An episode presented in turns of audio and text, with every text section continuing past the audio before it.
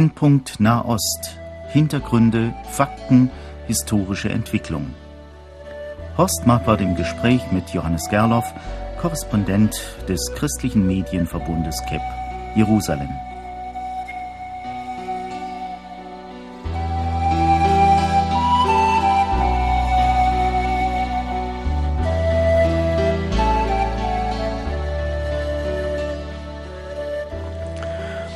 Hallo Johannes Gerloff in Jerusalem. Ich bin telefonisch mit ihm verbunden. Freue mich. Ich begrüße auch Sie, verehrte Hörerinnen und Hörer, zu dieser neuen Folge unserer Sendereihe.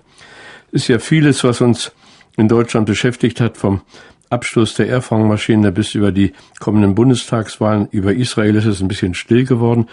Wir wollen trotzdem heute davon reden. Es sind ja besonders zwei Sachen, die ins Auge gefallen sind. Einmal die Rede vom amerikanischen Präsidenten und die andere des israelischen Ministerpräsidenten Netanyahu. Äh, Johannes Galler, was sagt man denn zu Obamas Rede? Es kommt darauf an, wen man fragt. Man hat natürlich sehr gespannt an jenem 4. Juni nach Kairo in die Al-Azhar-Universität geschaut, und, um zu sehen, was der vielleicht redegewandteste Präsident, den zumindest ich gekannt habe, äh, da ähm, der islamischen Welt ähm, zugerufen hat. Es ging ihm, wie er selbst sagt, vor allem um einen Neuanfang äh, des Verhältnisses der Vereinigten Staaten mit den Moslems in der ganzen Welt. Und das ist natürlich eine Sache, die Israel sehr, sehr interessiert. Ähm, ich muss so sagen, dass äh, Barack Obama in Israel grundsätzlich äh, überhaupt nicht negativ gesehen wird. Ähm, man beobachtet ihn, man hat die, die, die, die, die Christen, die im Hintergrund von George Bush stehen, sehr viel kritischer gesehen. Man vermutet da immer Mission, man fragt sich, was da eigentlich die Motivation ist. Bei Barack Obama, dem geht man sehr, sehr offen äh, entgegen. Natürlich ist es so, dass bestimmte Dinge ähm, äh, so gesehen wird. Ich vermute einmal, wie es der Europäer auch sieht, dass man sagt, ja, die Amerikaner sind einfach aus ihrem Abstand heraus vielleicht manchmal etwas zu oberflächlich, zu naiv, zu schnell. Aber war das nicht eigentlich etwas zu konziliant den Muslimen gegenüber, wenn Obama sagt, seit der Gründung Amerikas haben Muslime das Land bereichert. Das sind ja Töne, die man so bisher nicht gehört hat, dass die Muslime also für Amerika so viel getan haben sollten. Äh, interessiert vielleicht auch in Israel weniger. Mich hat es überrascht. Er sieht ja seine Verantwortung als Präsident der Vereinigten Staaten gegen negative Stereotypen anzugehen, also auch Stereotypen über den Islam. Und er will die Muslime äh, ermutigen, äh, gegen Stereotypen über Amerika vorzugehen. Sind das nicht sehr große Wunschvorstellungen? Kann man das überhaupt? Dass diese Stereotypen sind doch fest verankert im Denken der Völker. Also das habe ich gerade gemeint, wenn ich gesagt habe, oberflächlich äh, zu schnell. Ähm, zunächst einmal muss man sehen, was natürlich äh, Barack Obama wollte in Kairo. Er wollte eine Hand ausstrecken. Und wenn man eine Hand ausstreckt einem Gegner, dann äh, sagt man zunächst einmal, was positiv ist, man verweist auf die eigenen Fehler. Das wäre ganz gut, wenn jetzt die andere Seite genauso käme. Aber die islamische Welt ist eigentlich äh, nicht gerade bekannt für selbstkritisches äh, denken. Von daher ähm, würde ich dem schon zustimmen, äh, dass es, äh, dass es vielleicht sogar etwas blauäugig war. Man, man merkt es auch ganz am Anfang seiner Rede. Er sagt dort, ich zitiere einmal, ich bin ein Christ, aber mein Vater kommt aus einer kenianischen Familie, äh, in der es Generationen von Muslimen gab. Ähm, wenn man das als Muslim hört, dann muss man sagen, da war irgendwo eine Konversion. Vielleicht ist sogar Barack Obama selbst vom Islam zum Christentum konvertiert. Zumindest gibt er es hier zu, dass in dieser Richtung ein Religionswechsel stattgefunden hat. Und damit hat er eigentlich nach islamischer Lehre sein eigenes Todesurteil gesprochen. Ähm, und das ist natürlich, ähm, ich sage jetzt einmal, sehr viel mehr als Blauäugigkeit. Das ist Unwissenheit, das ist Unkenntnis.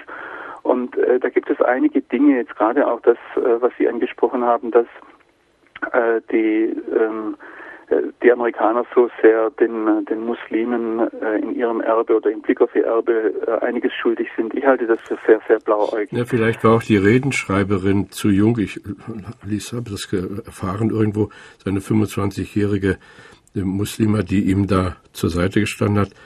Hoffentlich hatte die richtigen Ratgeber.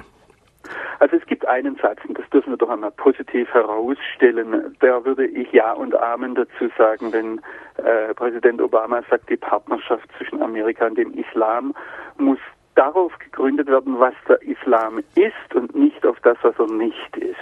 Und ich denke, das darf man doch einmal positiv festhalten. Das ist ein guter Satz und äh, wenn man dann weiter ausgeht und sagt, wir wollen jetzt wissen, was der Islam tatsächlich ist und äh, wo wir Stereotypen nachrennen, sowohl in dem, dass wir zu feindlich dem Islam gegenüber sind, als auch in dem, dass wir schlicht blauäugig sind oder uns von Wunschstellungen, Wunschvorstellungen äh, treiben lassen, da denke ich einmal, das ist gut. Wir sollten dem ins Auge sehen, was tatsächlich da ist. Er hat ja seine Rede so nach verschiedenen Themen aufgegliedert. Das erste Thema, sagt er, dem wir uns stellen müssen, ist, die, ist der gewalttätige Extremismus in allen seinen Formen. Dann die, das zweite Thema war die Spannungen zwischen der Israelis, Palästinensern und der arabischen Welt. Äh, da denke ich, äh, müssten wir noch äh, gespannt warten, was da kommt, denn er spricht ja von den starken Banden der Vereinigten Staaten zu Israel, dass das allgemein bekannt sei und dass das unzerbrechlich sei. Das war ja dann eigentlich mutig. Das müsste doch auch in Israel gut angekommen sein. Doch, er hat hier einiges Mutige gesagt und ich meine natürlich die Absage an Extremismus und Gewalt, da äh, das wäre ein weiterer Punkt, wo wir zunächst einmal sagen müssen, äh, da äh, sagt man auch in Israel, soweit ich das gesehen und gehört habe, äh, ein ganz klares Ja dazu. Was jetzt die, die ganze Frage ähm, Nahost betrifft, ich möchte hier noch einen Satz rausgreifen, wo etwas die amerikanische Stellung, der, der, der, der, amerikanische Mindset, wie sagt man da, die, die, die, wie man die Welt sieht und wie man denkt, einfach deutlich wird, ist, wenn er sagt, wir werden einen sicheren und vereinigten Irak als Partner unterstützen. Ich denke, wenn er schon so weit zurückgegangen ist und die eigenen äh, kolonialistischen Fehler eingesteht, dann hätte er auch sagen müssen, dass wieder Nahe Osten heute in Staaten eingeteilt ist, war nicht der Wille der Völker dort, sondern war eine kolonialistische Entscheidung, in dem Fall von Frankreich und England äh, vor etwa 100 Jahren. Und da ist für mich dann die große Frage, warum sagt hier nicht Barack Obama, wir fragen die Völker vor Ort, wie die Staaten aussehen sollen, selbst wenn das unseren Interessen schadet. Ja, aber hier jetzt im Falle von Irak vertritt er ganz blauäugig eine ganz kolonialistische Einstellung. Das könnte ja sein, dass er da auch Angst hat vor der eigenen Demokratie. Man hat das ja damals gesehen bei der letzten Wahl, dass auch die frühere amerikanische Außenministerin doch sehr erschrocken war, als bei der demokratischen Wahl die Hamas eine so große Übermacht bekommen hat. Also wenn man den Völkern es ganz überließe, selbst ihre Form zu wählen, wer weiß, ob es dann äh, ja nicht noch zu größeren Konflikten käme. Ja, aber dann denke ich, muss man offen sein und muss sagen, wir legen an uns selbst andere Maßstäbe an als an andere. Und wir können nicht Demokratie als einen ganz hohen Wert vertreten, den wir dann aber anderen vorenthalten. Und das ist eine Sache, ähm, dann müssen wir ganz offen sagen, wir vertreten hier Interessen und, äh, und nicht Werte. Ja. Und das wäre eine Sache, die, die müsste dann auch ein amerikanischer Präsident einmal sagen und nicht hier als der große, ähm, also das, das bin ich von der Regierung Bush dann eher noch gewohnt gewesen, dass man hier von den Interessen Amerikas sprach. Ja gut, wenngleich äh, man ja deutlich merkt, wenn man diese Rede aufmerksam liest, dass es er, er schaukelt wirklich um, er möchte beiden entgegenkommen. Es spricht ja dann auch davon, dass er den Palästinensern künftig die Demütigung der Besatzung ersparen möchte. Das also jedenfalls in der deutschen Übersetzung kommt das Wort Besatzung dann.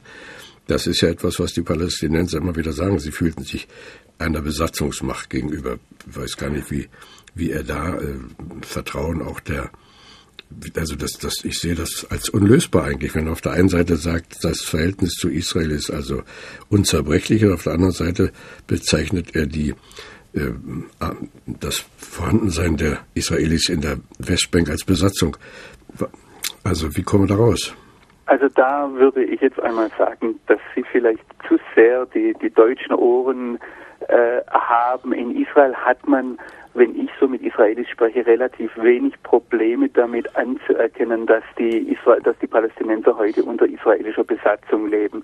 Die Frage ist, wie man dieses Problem, dass das jüdische Volk oder das israelische Volk, das palästinensische Volk beherrscht, wie man das äh, jetzt ähm, wie man, wie man diesem Problem begegnet. Also Benjamin Netanyahu hat ja in seiner Rede selbst gesagt, wir wollen nicht über die Palästinenser herrschen. Und er sagt ganz klar, im Moment tun wir es. Die Frage ist, wie wir da rausfinden. Also von daher, damit hat Barack Obama mit diesem Begriff Besatzung hat er hier keine äh, äh, Emotionen hm. geweckt. Man sieht es da recht wenig emotional. Ich denke, ein Punkt, und da hat ja auch äh, äh, Benjamin Netanyahu dann eine Antwort drauf gegeben, war, dass er zum Beispiel sagt, dass das ähm, dass der, der israelische Staat durch den Holocaust entstanden ist. Ähm, da bekommt er eine sehr klare Antwort von Benjamin Netanyahu in, Re in dessen Rede dann zehn Tage später, wo Benjamin Netanyahu sagt, der jüdische Staat Israel ist auf, ein, auf der Grundlage eines Rechtes des jüdischen Volkes, das hier unsere Heimat ist, und zwar seit dreieinhalbtausend Jahren. Der Holocaust hat hier eine Rolle gespielt, aber er ist nicht der entscheidende Moment, der dem jüdischen Volk das Recht verleiht, jetzt einen Staat hier im Nahen Osten zu haben, sondern die Verankerung ist hier, dass Benjamin Netanyahu sagt so, auch Judäa und Samaria, also die sogenannten besetzten Gebiete, das ist die Heimat, das Land unserer Väter. Das ist ja eigentlich und, eine biblische Argumentation. Ja, ja, und hier hat Benjamin Netanyahu das ganz klar entgegengesetzt, wo eben äh, äh, Barack Obama, das ist einer der Punkte, wo er direkt eine, eine Antwort gibt auf die Rede von Barack Obama in Kairo und äh, ihm, ohne jetzt ihn beim Namen zu nennen, aber ihm sagt, halt mal, der Holocaust war ein wichtiger äh, ähm, Faktor, der unsere Identität heute als modernes Israel geprägt hat, aber er ist nicht der entscheidende Faktor im Blick darauf, dass das jüdische Volk ein Recht hat, hier zu sein. Ähm, Im Gegenteil, er hat gesagt, wenn es vor äh, 70 äh, Jahren einen Staat Israel gegeben hätte, dann hätte es wahrscheinlich keinen Holocaust gegeben.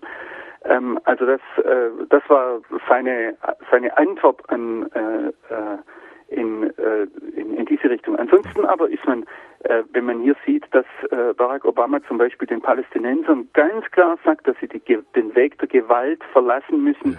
dass sie einen Widerstand durch Gewalt und Töten, dass das falsch ist und keinen Erfolg erbringen wird, das wurde in Israel sehr, sehr positiv ja, aufgenommen. Ja. ein ähm, anderer Aspekt ist ja auch noch interessant. Das ist etwas, auf das Sie gelegentlich auch hier in, in, unseren Interviews aufmerksam gemacht haben, dass für viele arabische Staaten ja der Konflikt dort äh, im, in, in Israel mit den Palästinensern äh, eigentlich, dass ihnen das sehr gelegen kommt, dann können sie von eigenen Problemen ablenken. Und das sagte Obama auch, dass die, dass der, dieser Konflikt zwischen Arabern und Israelis sollte die, sollten die Araber nicht länger benutzen, um von anderen Problemen abzulenken. Das war ja auch ein sehr mutiges Wort.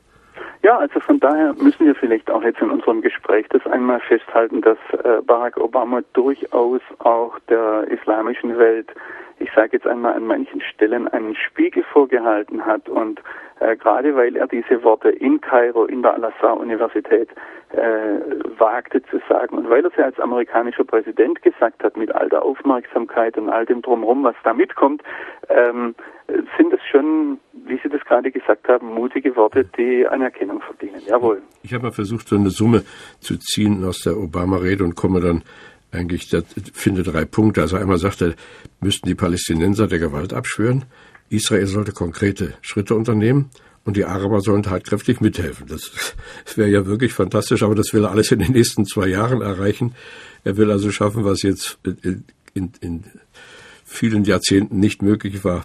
Da ist das ja doch vielleicht etwas zu optimistisch. Was ist denn mit den zwei Jahren? Wie sieht man das denn?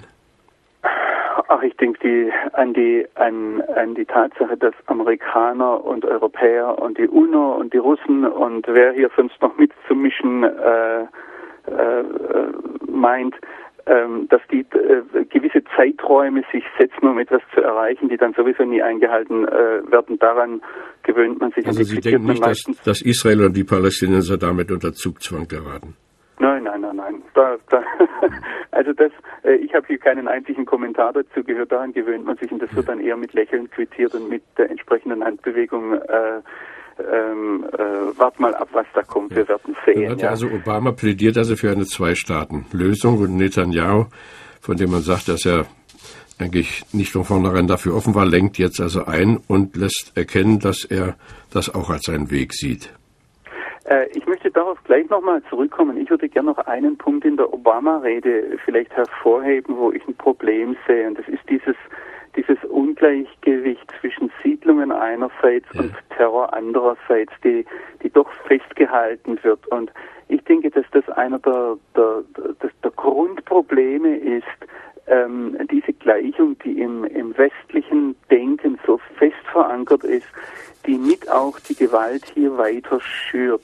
Ich sage jetzt hiermit nicht, dass Siedlungen richtig wären oder falsch und dass Gewalt richtig ist oder falsch, sondern es geht mir um diese Gleichung, dass man auf der einen Seite Siedlungspolitik hat, auf der anderen Seite Terror. Ähm, ich denke, man müsste der israelischen Siedlungspolitik die palästinensische Siedlungspolitik entgegenhalten. Ähm, und die gibt es auch. Und es, es besteht hier ein regelrechter Kampf ums Land. Auch da noch einmal, man kann über Berechtigung oder Unberechtigung sprechen, äh, während auf der anderen Seite Gewaltanwendung ist. Ich sage nur, wo die Gleichung zum Beispiel ja. einfach nicht stimmt. Aber Obama erwartet ja von Netanyahu den vollständigen Baustopp in den Siedlungen. Ja, ja, und da hat Netanyahu auch dran, äh, drauf geantwortet. Mir geht es jetzt nochmal um diese Gleichung.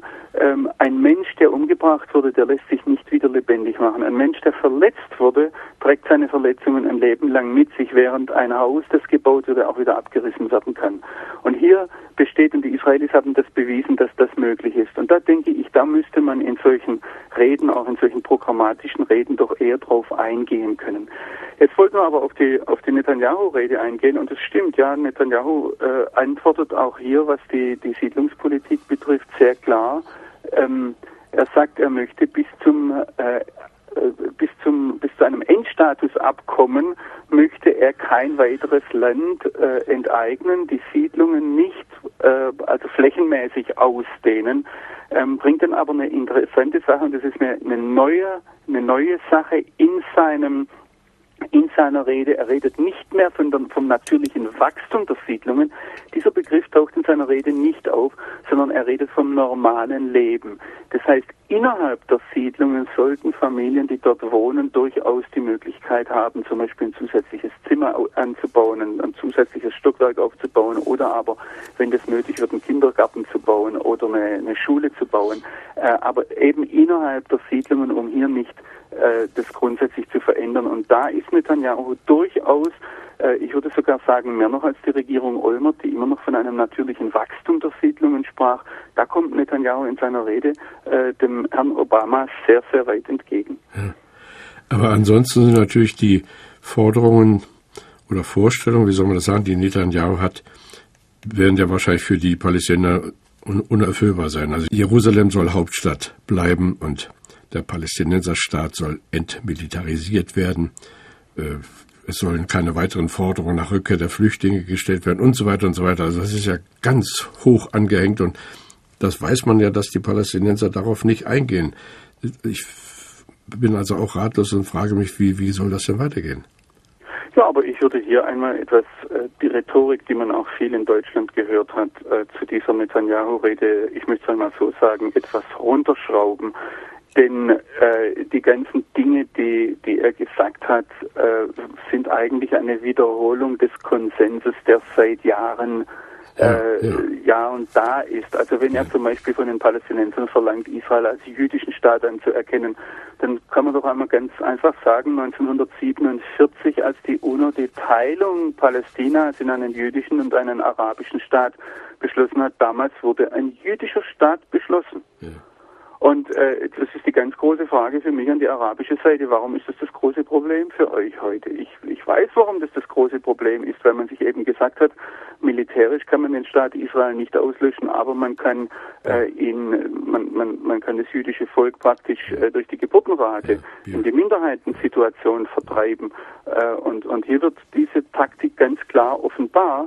Aber was ist denn, wenn wir zwei Völker hier haben, die sich streiten? Beide Völker brauchen jeweils einen Staat.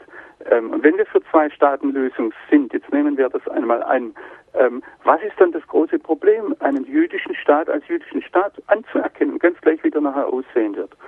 Ähm, auch die andere Sache mit, äh, was Netanyahu anspricht, dass dieser Staat entmilitarisiert sein muss, wenn wir mit dem Flugzeug vom Mittelmeer her in Richtung Israel kommen, dann ist ein Flugzeug, wenn es nicht abbremst, in zwei Minuten über dem gesamten Territorium von Israel und der palästinensischen Autonomie hinweg geflogen. Dass die palästinensische Autonomie oder die Palästinenserstaat jemals eine Luftwaffe besitzen wird, äh, ich halte das für, äh, ich habe das schon immer für illusorisch gehalten und ich, ich, ich halte es eigentlich für gut, dass Netanyahu das einmal beim Namen nennt, dass das nie der Fall sein wird.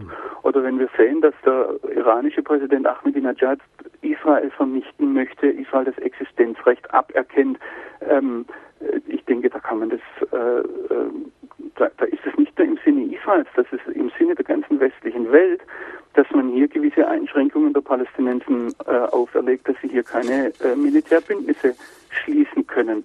Und äh, genauso, ich meine, entmilitarisiert ist auch wieder eine Frage dann der Definition. Ich vermute schon, dass die ähm, Antiterroreinheiten haben dürfen, dass sie Schnellfeuergewehre haben dürfen. Es geht hier um Panzer, es geht um eine Marine, es geht um eine Luftwaffe. Ja. Naja, ähm, ist ja nur interessant, wie die äh, Nachbarn auch reagieren. Ich las also, dass die Syrer bereits sagen, auf ein Einlenken der Israelis zu hoffen, ist reine Zeitverschwendung. Die solidarisieren sich natürlich mit den äh, starken Forderungen der Palästinenser. Ist also von außen doch kaum Hilfe zu erwarten. Ja, aber ich denke, an diesem Punkt wurden eher die, die Fronten klarer, da wurde nichts neu abgesteckt. Und wir sehen das jetzt auch, wenn wir die Reaktionen von der anderen Seite sehen. Netanyahu war in Europa, hat mit Amerika gesprochen, war auch in, in arabischen Nachbarländern hier, in, in Ägypten und in Jordanien und hat von dort von den äh, äh, von den Regierungen äh, eher Bestätigung erfahren. Und es wird ganz, ganz deutlich, dass die, die Forderungen der Palästinenser ähm, äh, mit, mit sehr viel Stirnrunzeln gesehen werden.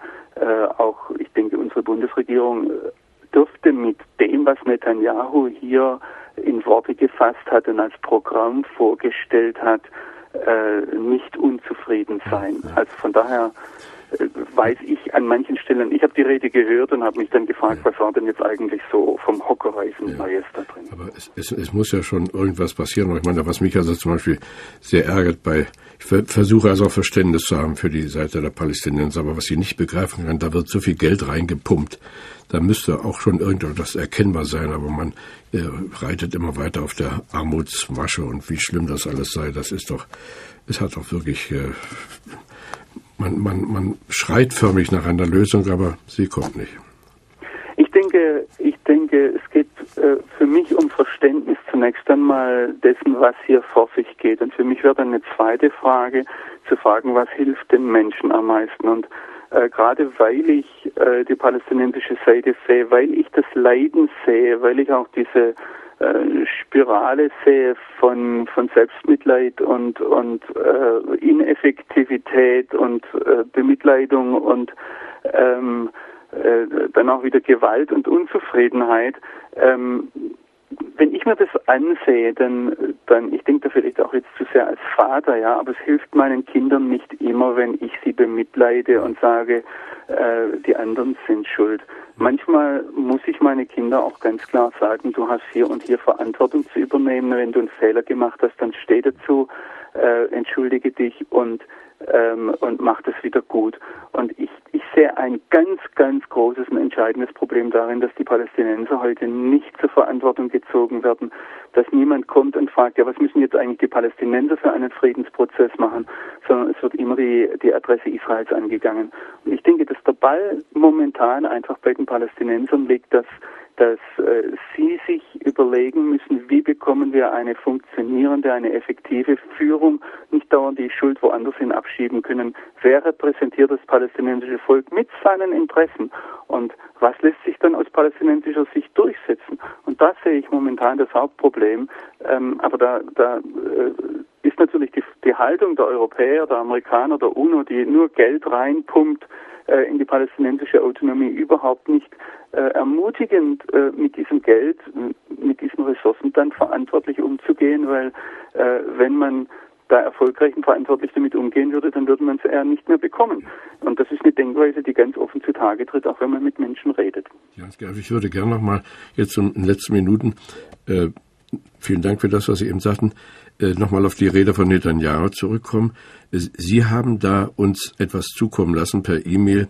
Das würde ich jetzt hier gerne, die Hörer können es ja nicht lesen, aber vielleicht können wir das mit verteilten Rollen lesen. Ich fand das nämlich ausgezeichnet, dass Sie also einige Punkte aus der Netanyahu-Rede herausgepickt haben. Wollen wir das mal äh, versuchen? Sie haben ja da festgehalten, äh, eine ganze Reihe von Stichworten. Zum Beispiel hat er und, und Sie, Sie haben das prima immer so mit einem Satz nur beantwortet. Also die Atommacht Iran, was sagt Netanyahu dazu? Was sagt Netanyahu dazu? Die größte Bedrohung für die Menschheit ist heute die Verknüpfung von radikalem Islam und Atomwaffen. Ja.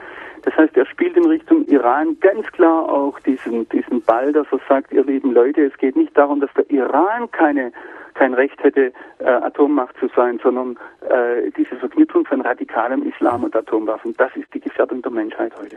An die arabischen Führer gewandt, was hat er gesagt? Ich bin bereit, sie jederzeit zu treffen. Ich bin bereit dafür, nach Damaskus, Riyadh, Beirut zu gehen, an jeden Ort, sogar nach Jerusalem. Und zum, zum Friedensprozess? Zum Friedensprozess? Israel ist verpflichtet durch internationale Abkommen und erwartet von allen Parteien, dass sie sich an die Abkommen halten. Ich will keinen Krieg, niemand in Israel will Krieg. Und dann sagt er, zum Frieden bedarf es Mut und Aufrichtigkeit von beiden Seiten, nicht nur von den Israelis. Und dann hat er der palästinensischen Führung einiges gesagt sie sich aufraffen solle und dass palästinensische Führer endlich sagen sollen, genug Konflikt, wir anerkennen das Recht des jüdischen Staates in diesem Land und wir sind bereit, Seite an Seite mit euch in wahrem Frieden zu leben. Ja. Äh, eine grundlegende Voraussetzung für ein Ende des Konflikts ist eine öffentliche, bindende und eindeutige palästinensische Anerkennung Israels als Nationalstaat des jüdischen Volkes. Aber das haben wir schon erwähnt. Ja. Und zu Land für Frieden?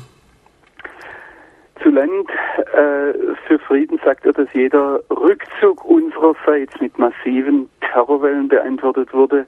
Er sagt, die Hisbollah im Süden, äh, die Hamas im Süden, die Hisbollah im Norden halten an ihrer Verpflichtung fest, Israel zu vernichten. Oder er hat gesagt, Ashkelon, Beersheba, Akko und Haifa zu befreien. Ähm, Land für Frieden erklärt er letztlich für gescheitert. Und er hat auch ein Wort an die jüdischen Siedler oder für die über die jüdischen Siedler ja, das war auch eine interessante Sache an sein eigenes Volk, wenn er sagt, sie sind weder Feinde des Volkes noch Feinde des Friedens. Man kann heute viele Israelis hören, die gegen die Siedler sind, weil sie sagen, die machen alles kaputt. Und Netanyahu setzt dem entgegen, sie sind ein integraler Teil unseres Volkes, werteorientierte Pioniere und eine zionistische Gesellschaft. Ja, und interessant ist, dass er seine Rede mit einem Wort des Propheten Jesaja beschließt. Ja, er beschließt dieses Wort mit dem äh, äh, aus dem zweiten Kapitel des Buches Jesaja aus Vers 4, es wird kein Volk wieder das andere das Schwert erheben und sie werden hinfort nicht mehr lernen, Krieg zu führen. Und er sagt, mit Gottes Hilfe wollen wir nicht mehr lernen, Krieg zu führen. Wir werden den Frieden lernen. Ja, und das muss man also jetzt nur noch wirklich hören. Ich weiß, dass viele unserer Hörer auch den Eindruck haben, dass wir hier sehr pro-israelisch arbeiten. Aber ich denke, wenn man in die deutsche Medienwelt hineinschaut und sieht, wie viel Häme und wie viel Hass, wie viel Unverständnis Israel gegenüber zum Ausdruck kommt, dann ist es dieses Land schon wert, auch einmal in dieser Weise dargestellt zu werden, wie wir das hier in unserer Sendung versuchen. Herzlichen Dank, lieber Johannes Gerloff, nach Jerusalem. Behüte Gott, Shalom und auch Ihnen, verehrte Hörerinnen und Hörer, alles Gute. Auf Wiederhören.